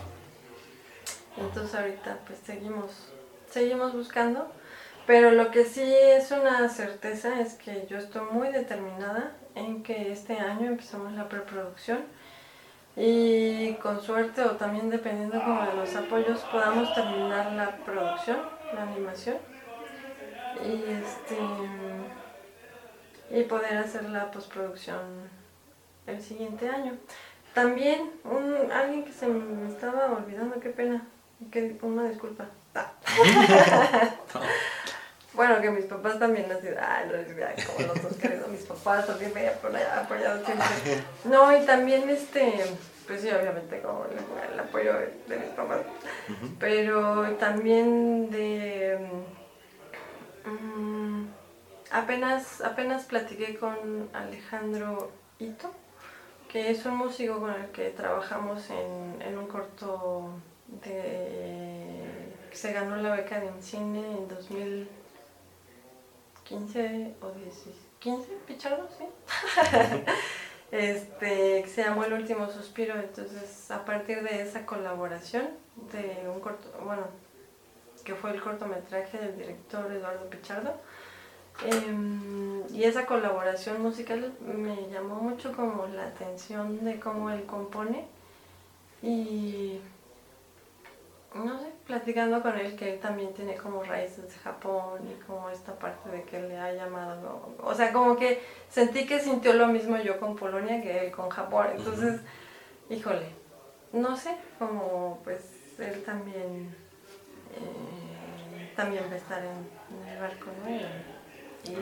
Y buscaremos igual como intérpretes polacos que hay aquí en México. Entonces me encantaría como hacer esta fusión, no sé, Polonia, México, o sea, tanto los que se puedan sumar acá o si De allá. de allá también. Perfecto. Sí. Wow. Bueno, entonces estamos aquí también con May, señor. Ujú, Maireni. May. May, Mayreni. Sí. Ah, Dime. May. Más bien. Bueno, ¿y tú, May, qué te interesó en este proyecto? En, en- hasta pronto. Eh, principalmente dos cosas. Uno, me gusta mucho, bueno, Jen me pasó el guion. Este, me gusta mucho que es una historia muy personal. Este, creo que eso le da como otro valor que tiene esa parte más emocional, este, que viene, pues es algo, no es una historia de su familia, es algo muy real. Sí. Y la otra parte que me gustó mucho es la combinación de técnicas, de que tiene stop motion con carboncillo y diferentes estilos, que creo que eso está, bueno, me llama mucho la atención los proyectos que pueden combinar bien varias técnicas. ¿Y ustedes dónde se conocieron? Trabajando en una película aquí en Guadalajara, las dos Ajá. nos mudamos por, eh, por trabajo aquí en stop motion, hay más trabajo en Guadalajara que en Ciudad de México, Ah, ¿en en serio? animación. Wow. Sí, Este, el stop motion, sí. Ujú. Sí, bueno, sí, Jen trabajaba en 2D allá. Yo no, yo no tenía mucho trabajo. y aquí vinimos por una película, este, que se llama, ¿puedo decirlo? Sí, bueno, sí, salió en prensa y todo, que se llama Insomnia. Ahorita ya, no- bueno, se pausó un poco la producción. Este, pero pues ahí estuvimos trabajando juntas Entonces, ¿cuánto tiempo ya llevan conociéndose? dos años. Dos años. Ya dos sí, años. porque sí. primero yo llegué para un cortometraje y me quedé ya para el largo. Pero en eso ya estaban empezando eh, preproducción. de la película. Entonces May se, del corto que venía aquí a Guadalajara se ligó a la película y fue que, que empezamos a... Bueno, que yo empecé a conocer su trabajo porque tampoco es que conocía a muchos animadores en stop motion y creo que todavía hay muy pocos aquí en México. Sí. Pero este... Ni yo conocía a otros animadores, la verdad. Sí, no, pero Mai con, con su calidad, aparte de que como es bailarina, entonces eso le da como otro valor y otro tipo de, de ver el tiempo. O sea, incluso yo siento que ve el tiempo, ¿sabes? Como desglosado esos movimientos incluso de danza y eso fue algo que, que me llamó mucho la atención cuando empezamos a trabajar juntas en la película. Sí, sí, fue así de cada día era como, le decía que me sentía como todos los días de, durante la peli, sentía como esa emoción de cuando el mago va a sacar el conejo, porque era así como ver qué había hecho con todo lo que habíamos construido, con todos los de la peli, pero al final, ¿no? Ella nos entregaba como, como todo, todo el, el trabajo en conjunto que se había hecho. Digamos que ella era así de lo que nos hacía decir, ay, ya, ¿no? Como todo, para todo lo que trabajamos, ahí era donde veíamos la magia. Y en, el- en ese entonces decidieron trabajar juntas en el proyecto de Hasta Pronto. Pues vino después, ella me invitó apenas el año pasado, cerca de, pues cerca de cuando terminamos, casi íbamos a terminar producción del, de la película, antes de que se pausara. Y pues nos reunimos un día y me comentó de su proyecto y que me quería invitar. Y yo dije, sí, por favor. Y, y entonces, ¿cuánto tiempo ya llevan en ese proyecto? Eh, ¿Ya casi un año? ¿Este? ¿El Legend? En No. este... Menos. No, menos. O sea, ya ha sido como muy pausado porque em, la primera invitación fue precisamente para, para hacer una... O sea, primero como que leyera eh, el, el proyecto si le interesaba como a mí me interesaba su trabajo como animadora, si a ella le interesaba participar. Porque lo que le decía es que me gustaba la idea como de que de llevarlos más allá, ¿no? O sea, si veían así, pues lo que está escrito en guion, pero, ay, ¿sabes? Siempre descubría eso en sus escenas, que llevaba un poquito más allá las cosas, entonces también por eso fue como la invitación a colaborar. Y más bien fue igual, sí, cuando este, aprovechamos este receso de la peli para yo para hacer el, el proyecto. Entonces, básicamente como en julio, sep- agosto, septiembre, antes justo de de, 2018. de 2018. 2018, Ujú. apenas el año pasado, entonces fue que empezamos eh, con Sí, pruebas. ajá, porque estabas, bueno, terminando el guion, trabajando el guion el año pasado. Entonces apenas empezó ya como a definir cosas visuales del concepto Y, de pero ya fotografía. un premio por el guion, ¿verdad? Pues este fuimos finalistas en el Short Shorts México en la edición del año pasado, de 2018. Y bueno, no sé cuántos proyectos habrán concursado, pero quedaron cinco finalistas y entre esos cinco finalistas el guion de hasta pronto quedó. Entonces para nosotros fue así como de, ay bueno, que no lo está, ahí va, ahí va. ¿no? Y, y para animar el, de, el Festival de Polonia, pues también fue ahí como el trabajo más fuerte, ¿no? También May, como viene de... ¿De dónde viene? Estados Unidos, Puerto Rico, Dominicana, Oh, wow. Ciudad de México. Sí, no, y ha colaborado en muchas áreas para, para lo que tenemos ahorita visualmente en la carpeta, ¿no? Y, y este... Sí, te digo, no solamente se limita a la animación, sino que es lo que, lo que me encanta de ti. que no podría ser una cosa con la vida, me aburriría muy rápido. Y tú, Mai, entonces, habiendo estado en tantos países. ¿qué sabías de Polonia antes de conocer a Jennifer? Eh, no mucho.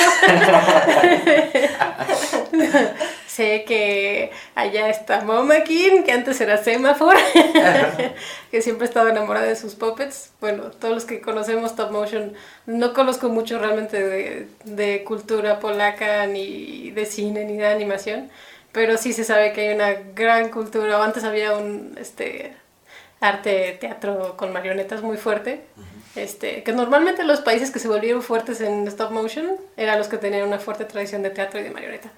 Y pues sé que Polonia era uno de ellos. Oh, wow. No sabía. Bueno, y países que, te- que era más- se desarrolló más la ilustración y el arte gráfico son los que desarrollaron más fuerte la animación 2D, como Estados Unidos y Japón. Aprendimos algo nuevo. ¡Eh! sí. Pero originariamente eres de... Yo nací en Estados Unidos, pero mi familia es del Caribe. Mi mamá es puertorriqueña, mi papá de República Dominicana. Y casi toda la vida he vivido en México. Oh, wow. Sí, estuve 22 años en el DF, en Ciudad de México. ¿Qué te trajo aquí? Trabajo. Fui realmente el proyecto de, de Luis Telles, el director de esta película y del cortometraje en el que nos conocimos Jen y yo. Pues él conoció mi trabajo por otro cortometraje y gente que me recomendó y me invitó a Guadalajara y ya me quedé, me mudé. ¿Y qué te gusta de Guadalajara? me gusta, es, es más tranquilo que la Ciudad de México, pero igual tiene de todo. Este, hay más trabajo aquí. por lo menos lo que hay de stop motion en México, la mayoría está aquí. Wow. Eh, y sí, lo estoy disfrutando mucho. Me gusta mucho vivir aquí con mis roomies. es una casa bien padre. Vivimos Jen y yo y otros dos chicos que también trabajaron en la película de Insomnia. Wow. Este, los fotógrafos de la película. Y Gil, el fotógrafo del corto, también vive Aquí. aquí con nosotros. Pues, Sí. Entonces es una comunidad muy cercana. Sí, es una casa muy creativa. Wow, perfecto. Sí. Y...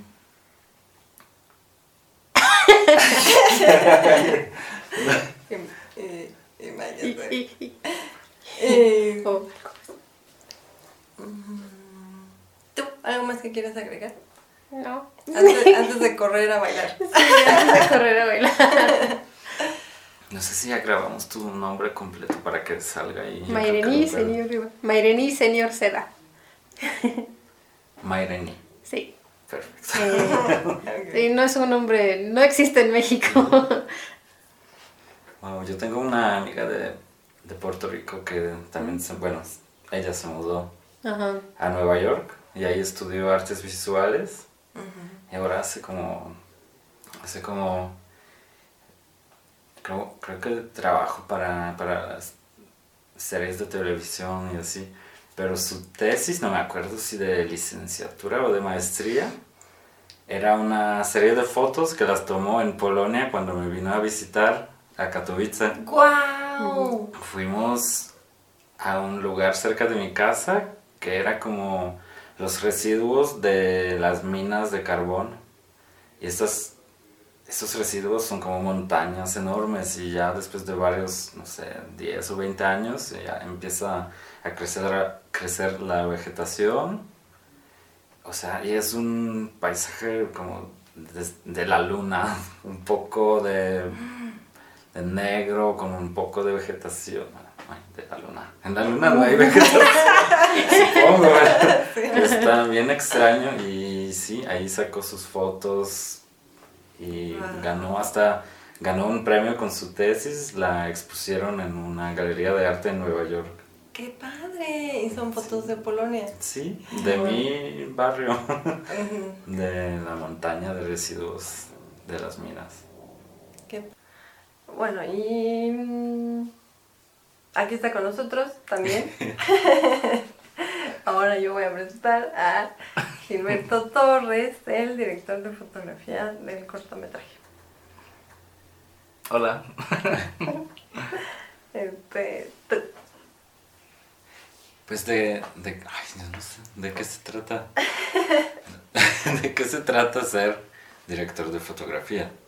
Para nosotros que no estamos muy bien informados. Muy famili- familiarizados con, con el trabajo. Bueno, pues el director de fotografía toma decisiones en cuanto a la estética visual de- del cortometraje en este caso, que implica desde proponer una paleta de color y resolverla con, de manera técnica, lle- llegado el momento, hasta eh, también sugerir encuadres que resuelvan la visión del director dentro, de, dentro del cortometraje. Por, por ejemplo, si, si Jennifer quiere eh, que su personaje se vea solitario o melancólico, bueno, ya yo, yo puedo proponer cierta paleta de color, ciertos movimientos de cámara, e incluso cierta óptica que, que proyecte el que estamos cerca o lejos del personaje. Y, y bueno, ya ella, ella toma la decisión final, pero mi trabajo es como resolver de manera este, visual la visión que ella tiene. ¿Y qué ideas tienen ya para, para este proyecto de hasta pronto? Pues, este, mm, hasta ahorita hemos platicado como, mm, o sea, como en las diferentes técnicas, también hemos hablado como el manejo de la luz para ciertos espacios, ¿no? Como para el de Rubén, manejando una paleta de color más hacia tonos fríos, este, incluso el fuego, ¿no? Que es como, no es un frío azul, pero es un frío magenta. Y para Janeska como esta paneta y como este espacio, ¿no? Que es mm, no tan desolador, sino que es más... Precisamente hablábamos eh, un poco, ¿no, Gil? Que Janeska iba a ser la luz que le falta a Rubén, ¿no? Como... Sí, no, no sé qué tanto pueda platicar. Sí, sí. Ah, bien. Todo. bueno, el, el, ahí la propuesta fue como separar dos atmósferas completamente distintas. Rubén, que sí padeció la guerra y vuelve este, bueno, a su pueblo y lo encuentra destruido, se envuelve en una paleta de colores fríos. Entonces, incluso el fuego que, que aparece dentro de sus eh, escenas no es rojo, no es amarillo, no es nada cálido. Entonces está como aislado en una atmósfera que no, eh, como un poquito de melancolía, de melancolía.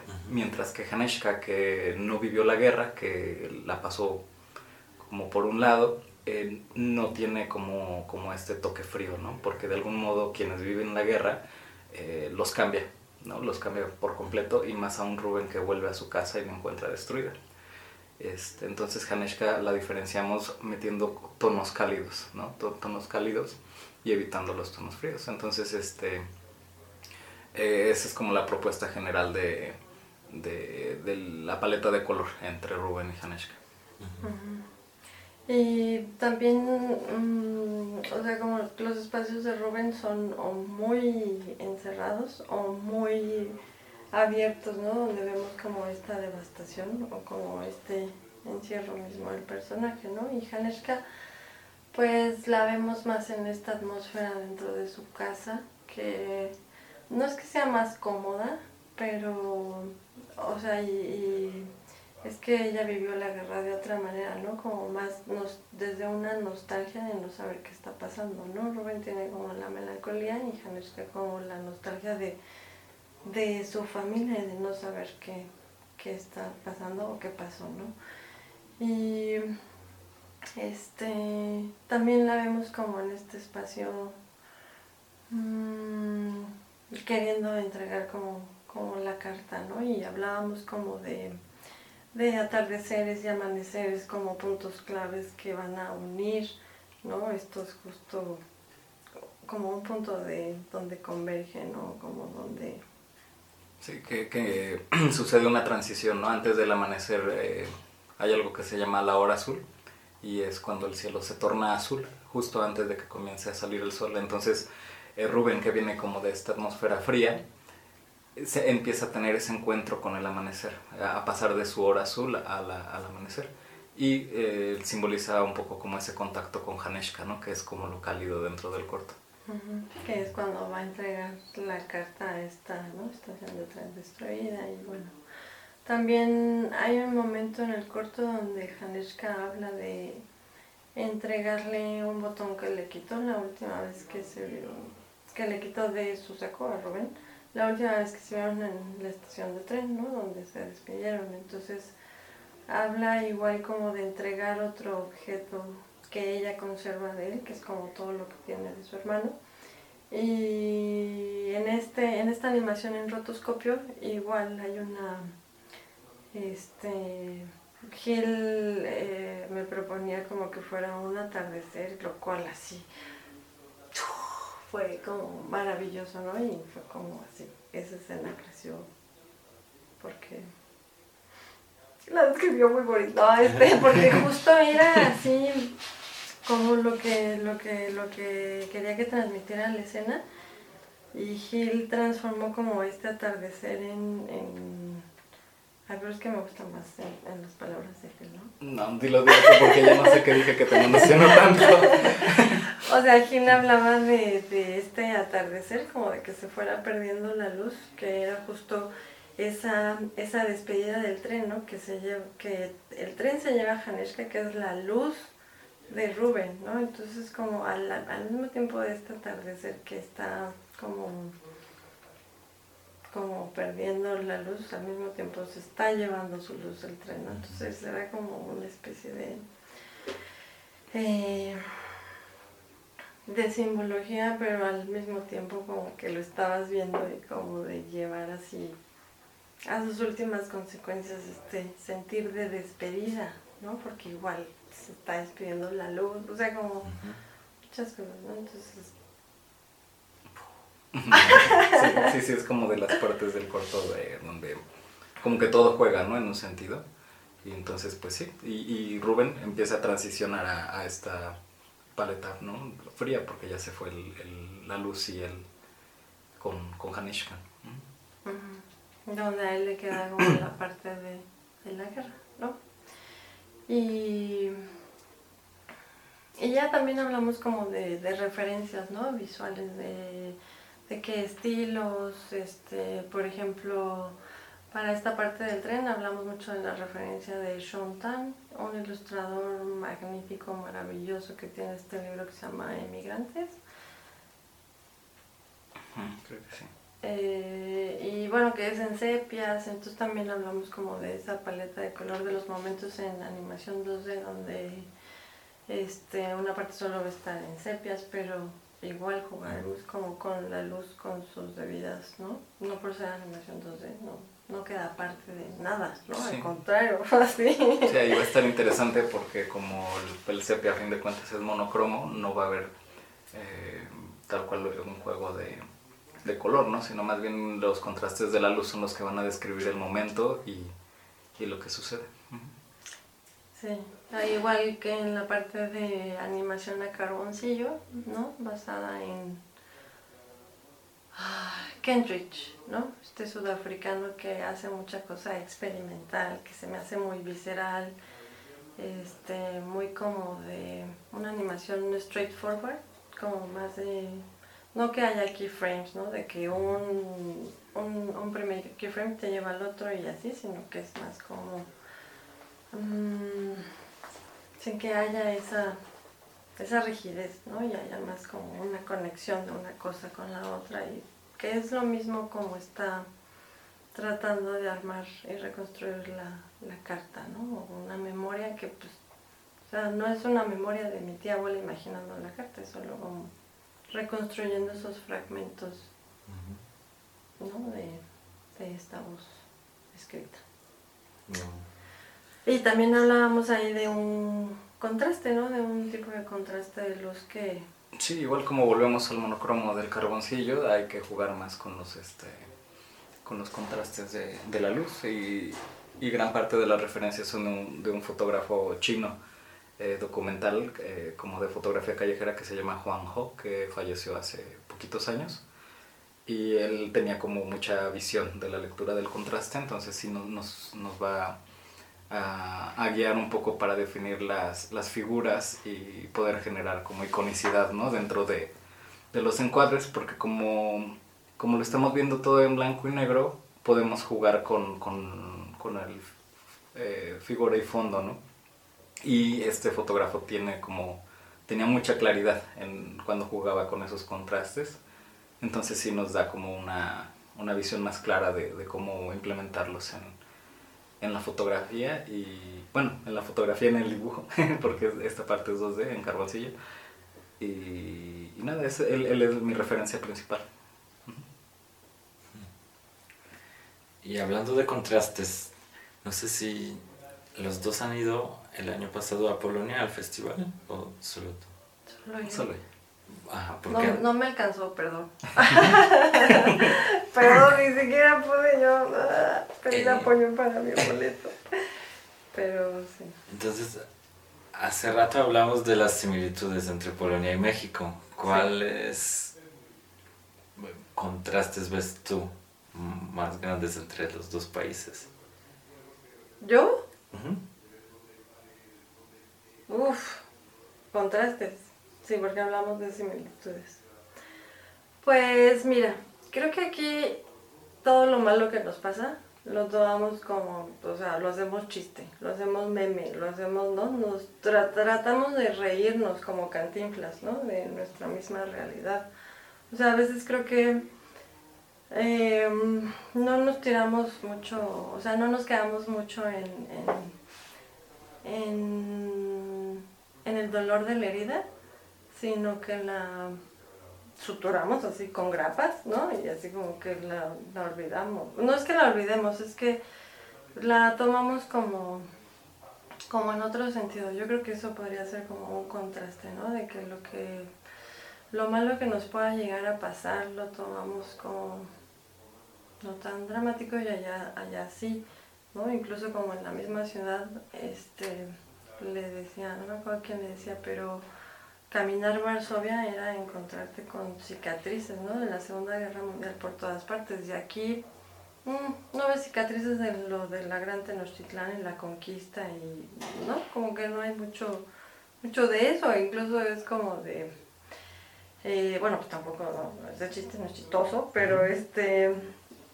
pues, digo, incluso con lo que está pasando ahorita en la actualidad, con la disculpa de... ¿no? Eso del presidente. En fin, este, o sea, ¿no? ¿Cómo, cómo se está tomando incluso eso, ¿no? Esta, esta noticia de, de nuestro actual presidente. Entonces, eh, sí, en cómo nos tomamos las cosas, creo que ahí hay un gran contraste, que nosotros los tomamos con sentido del humor, lo hacemos chiste, chiste de Pepito, chiste de Cantinflas, y allá creo que sí es, no es chistoso, no es un chiste, incluso se muestra como en, las- en el semblante de las personas, ¿no? Y aquí, aunque la gente le esté pasando bien mal, ¿no? En las comunidades o lo que sea, a veces hay una sonrisa Sí. que no te esperas. Y allá, allá igual son muy amables y te sonríen cuando hablas mal polaco o lo que sea, pero te esfuerzas, ¿no?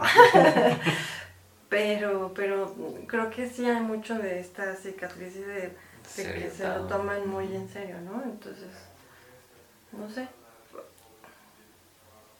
Yo creo que sí estoy de acuerdo. ¿Tú conoces a algunos polacos aquí en México? No, solo conocí a una chica polaca que trabajaba en la película donde trabajamos Jennifer y yo, pero ella creo que no es el estereotipo polaco, ¿verdad? Porque sí le gustaba mucho como, Sí. como salir, divertirse y digo, de lo poco que conozco. Es que justamente hablábamos de eso, como de, de lo que nos une, o sea, de que a los polacos y a los mexicanos nos encanta fiestar, ¿no? Ah, ya. Entonces, justo, Sí. justo, De hecho, yo creo que con la fiesta nos abrimos más. es más fácil, no sé, hacer amistades sí. En las fiestas, sí. Y aquí no, la gente es más abierta hasta... Puedo caminar en la calle y viene una abuelita y me toma de mano y... Ay, ¿dónde vas? ¿De dónde vienes? Eso en Polonia no, no creo que me pasó nunca. Ya.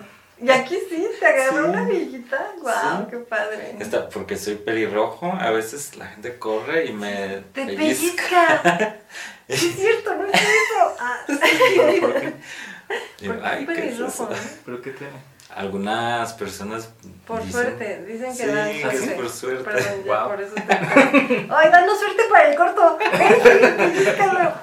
En Polonia no somos, no somos nada tocones. Oh, ya. Sí, Ni para sí. saludarse. Eso, No. eso sí me pasó. Llegaba y ¡Hola! Y te dejaban con los brazos. ¡Hola! Sí, o sea, en vez de, en vez del típico ¡Hola! Y te haces así. Y me quedas así ¡Hola! No, como, ¡ay, Dios mío! Acuérdate que es radio, ¿eh? No te están viendo quitar los brazos Ah, como en abrazo. Bueno, está. Imagino que estoy haciendo la demanda del abrazo y. Pero sí, sí me, sí me pasó. Sí me pasó. Algunas veces de que yo era muy efusiva y se me quedaban así como. ¿Qué onda? ¿Usted quiere algo? no sé, nada. Pero sí. Y también otros. No, no. No, no son tan cariñosos como nosotros. son, son amables. Sí, son algunos muy amables. Pues yo veo que los gatos aquí son muy amables también, como en Polonia. ¿Cómo se llaman tus gatos? Ay, que, que él diga, que él diga.